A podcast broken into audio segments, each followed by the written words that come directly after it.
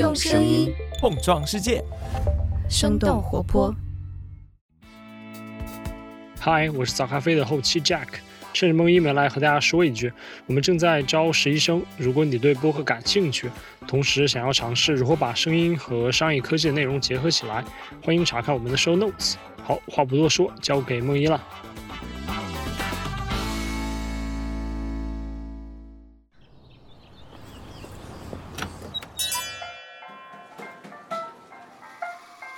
您的生动早咖啡好了，请慢用。嗨，早上好呀！今天是二零二二年的十月十九号，星期三。这里是生动早咖啡，我是来自生动活泼的梦一，几条商业科技轻解读，和你打开全新的一天。我们这周一的早咖啡介绍了海外的食品厂商是如何应对添加剂所带来的争议的。不过，在食品添加剂引发普遍担忧之前，还有一种原料在食品工业当中有着更加悠久的历史。和它有关的讨论不仅持续了几十年，还涉及医疗、市场、政府、学术等多个方面。这个既显眼又低调的物质就是糖。九月初，英国首相特拉斯表示，将会对英格兰的反肥胖战略重新进行评估。在实行了四年之后，这个相当激进、以健康之名实施的一系列政策，可能会在持续的争议当中走向结束。这也让许多人重新产生了疑问：为了让民众少吃糖，政府为什么要这么努力呢？以及最重要的，为什么限制糖的努力不那么容易成功呢？那我们今天的轻解读就与此相关。在这之前，我们先来关注几条简短的商业科技动态。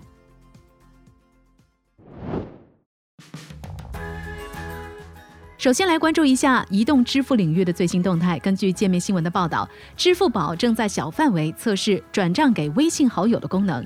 部分用户会发现，支付宝的转账页面里新增加了一个转给微信好友的选项。用户可以输入金额，随后将生成的二维码转发给自己的微信好友。收款人扫码之后，可以把这笔钱存到自己的支付宝账户里，而不是微信钱包的余额。这种分享二维码的方式不仅限于微信。QQ、微博和钉钉等等应用都可以。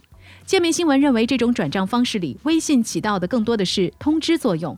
而相关专业人士在接受三十六氪采访时表示，从监管要求来看，第三方支付机构之间不能直接的进行账户的互联互通，只能经过银行或者是清算机构进行货币资金的转移。下面一起来关注一下航空公司的动态。根据财新网的报道，十月十七号，东航宣布恢复多条国际航线，包括上海到曼谷、杭州到东京、青岛到迪拜等等航线。计划每周客运国际航线由原来的二十五条增加到四十二条，共一百零八班次。除了东航、南航、国航、海航等等民航都会在近期开通新的国际航线，或者是增加原有的国际航班的频次。此外，韩国、泰国、新加坡等国家的多家航空公司也在近期开通了往返中国的航线。产业经济咨询公司景建智库创始人周明奇在接受财新采访的时候表示，国际航班数量增加并不意味着出境游的开放，而主要是为了满足商旅的需求。另外一名机票票务相关人士也表示，从回程航班价格显著高于去程来判断，新增加的国际航班将会多数用于人员入境。下面我们把目光转向国外，关注一下高盛。根据《华尔街日报》十月十七号的报道，高盛正在计划将其最大的几个业务合并为三个部门，其中投行业务和交易业务将合并为一个部门，资产管理和财富管理业务将合并为另外一个部门，零售银行业务 Markers 也将会纳入这个部门，而第三个部门将会包括交易银行业务、金融技术平台组合、专业贷款机构 Green Sky 以及高盛和苹果通用汽车的合资公司。《华尔街日报》的分析认为，这将是高盛史上最大的一次业务重组。高盛的近期财报显示，由于固定收益和大宗商品交易的增长，高盛二季度利润下降了百分之四十八，预计第三季度净利润将会继续大幅下滑。而这家华尔街巨头也一直在寻求把重心转向在任何环境下都能产生稳定收入的业务。此次业务重组就是这番行动的最新一步，也反映出高盛正在努力克服来自投资者甚至是一些高管对其零售银行业务雄心的怀疑。最后来看看 Kanye West 的收购社交媒体平台 Parler 的最新消息。根据 CNN 的报道，Parler 的母公司对外表示，他们已经和美国说唱歌手 Kanye West 初步达成了收购协议，整个交易预计将会在今年晚些时候完成。双方都没有公布这笔收购的具体金额。Parler 这家公司成立于2018年，是美国著名的保守派社交媒体平台。在去年年初的国会山事件期间，苹果和 Google 的应用商店都因为 Parler 上存在大量的暴力言论而下架了这款 App。而 Kanye West 最近也因为言论的问题，他的 Twitter 和 Instagram 的账号都遭遇过暂时的封禁。以上就是值得你关注的几条商业科技动态，别走开，我们马上和你一起来聊聊关于糖税的话题。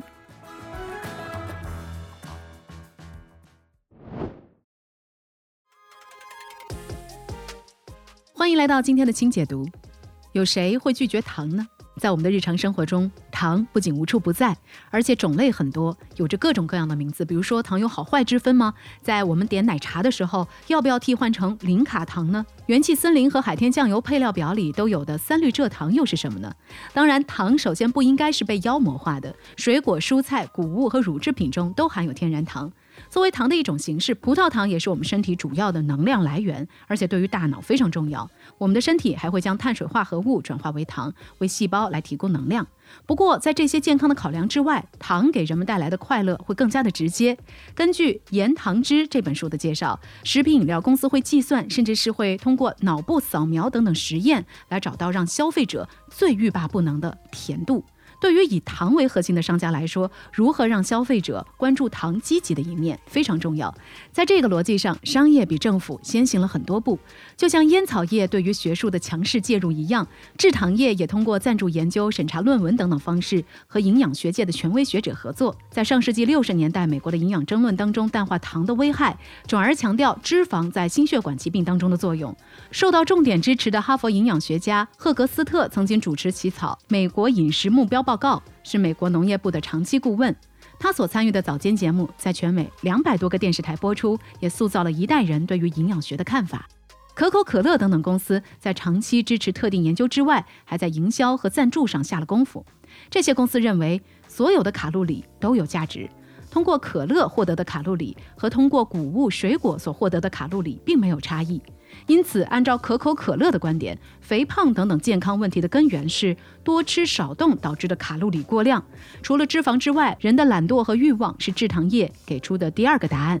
在这个观点的推动之下，制糖业反客为主，成为了研究和治疗肥胖儿童的赞助商。在全球各大体育赛事上，也能看见让大家动起来的可口可乐的身影。为了帮助大家节制，但是又持续的消费，许多的饮料还贴心的推出迷你瓶装。在含糖饮料受到全世界欢迎的同时，糖所引发的健康问题却在给国家财政、医疗体系和患者本身带来极大的负担。比如，2020的报告指出，我国成年居民超重肥胖率已经超过了百分之五十。在马来西亚，肥胖问题占到了该国国民健康预算的百分之十九。英国的公共医疗体系每年需要多花六十一亿英镑来治疗和肥胖、糖尿病相关的疾病。于是，糖税。就在这样的大背景之下应运而生了。从上世纪二十年代开征糖税的先锋挪威开始，这个试图以税收的方式改变消费者行为的尝试也有百年的历史了。目前征收糖税的国家有四十多个，包括法国、南非、菲律宾、智利等等。英国糖税的起征点是每一百毫升含有五克或以上的糖，金额会随着含糖量的增加而递进。受此影响，可口可乐公司选择用更贵的价格来卖更小瓶的饮料，将原本一点七五升包装的经典可口可乐改为了一点五升，同时将他们的售价从一点七九磅提升到了一点九九磅。当然，糖税还经常和其他辅助政策一同来施行。对于国民健康一向要求严格的新加坡，将从2023年底开始禁止糖分和反式脂肪含量比较高的饮料的广告宣传。这也就意味着范围扩大到了鲜榨果汁和奶茶。2018年，英国在对高糖饮料的制造商征税之外，还限制电视广告播出的时间，禁止高糖产品放在收银台区。要求菜单上展示食品卡路里数，以及禁止特定商品的买一送一。所以整体来看，在征收糖税实施十五个月之后，人均高糖饮料的购买量减少了百分之三点四。墨西哥等等地方的医疗开支也节省了至少十亿美元。英国等等国家饮料的平均含糖量下降了百分之三十以上。不过，虽然糖税取得了不错的效果，但是仍然会有很多人持反对意见。在苏格兰，反对糖税的请愿活动曾经在一周之内就集齐了二点七万个签名。那么，糖税的问题出在哪儿了呢？问题之一：统计数字外的消费。所谓上有政策，下有对策。废除了糖税的丹麦就曾经面临过这样的难题，在征收糖税的八十多年间。丹麦含糖饮料的销量确实下降了不少，但是这并不等于丹麦人消费量的减少。事实上，许多人会选择开车到邻国瑞典代购汽水等等含糖食品。结果，丹麦政府不仅每年损失含糖饮料所带来的三亿克朗（约合一点九亿人民币）的收入，同时对蓬勃发展的汽水代购活动是束手无策。二零一三年，丹麦决定将糖税减半，并且在第二年完全废除。这样的代购活动还出现在了瑞典和挪威的边界上。瑞典一侧。甚至还出现了专门出售糖果、汽水的商店。在美国，只有个别地方实行糖税，所以这些地区也同样面临着市民去其他地方购买的困境。虽然这些行为需要地理、交通和法规提供便利性，对新加坡、英国等等国家的冲击就会比较小，但是也从侧面说明，为了保证糖税达到预期的效果，需要制定全面的管理制度，否则很容易在交通、物流等方面被消费者钻空子。然而，是否需要将含糖饮料的管理方法比照烟草、酒精等等商品，还有很大商榷的空间。问题之二，对低收入人群不利。设置糖税的一个非常重要的初衷是保护低收入人群。由于低收入人群的饮食习惯、生活环境和收入等等原因，他们购买含糖食品的数量往往会更大。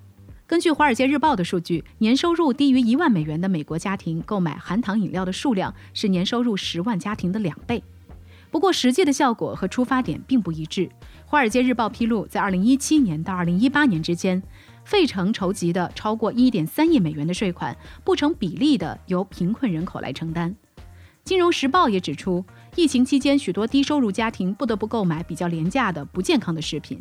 糖税虽然保护了未来的健康，但是以牺牲当下的生活质量为代价。学者费森登认为，对含糖食品征税是典型的惩罚受害者的行为。征税只会加重低收入人群的负担，政府应该做的是提供大众都能消费得起的新鲜蔬果等等食物。问题之三，比国民健康更加复杂的目的。对于糖税最根本的争议，还是国家是否应该在这种议题上以这种程度介入百姓的生活。这和一个人对市场、国家、个人意志的认识息息相关。这也是糖税能够更容易在英国、挪威和丹麦这样的国家推行开来，却在美国寸步难行的原因。糖税的制定不仅需要平衡经济和健康效益，还涉及了多个行业的不同利益。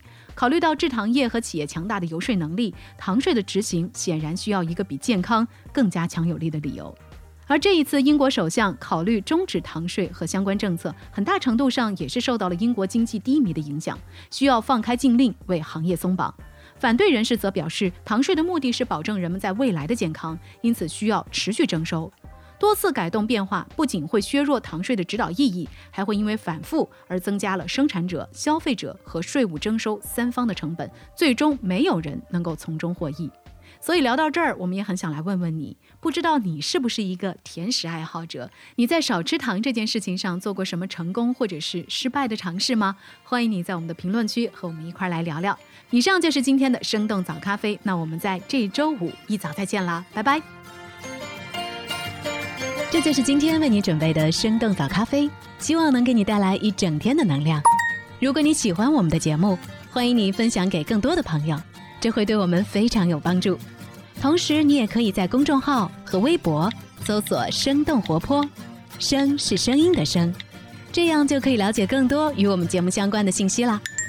生动早咖啡，期待与你下次再见。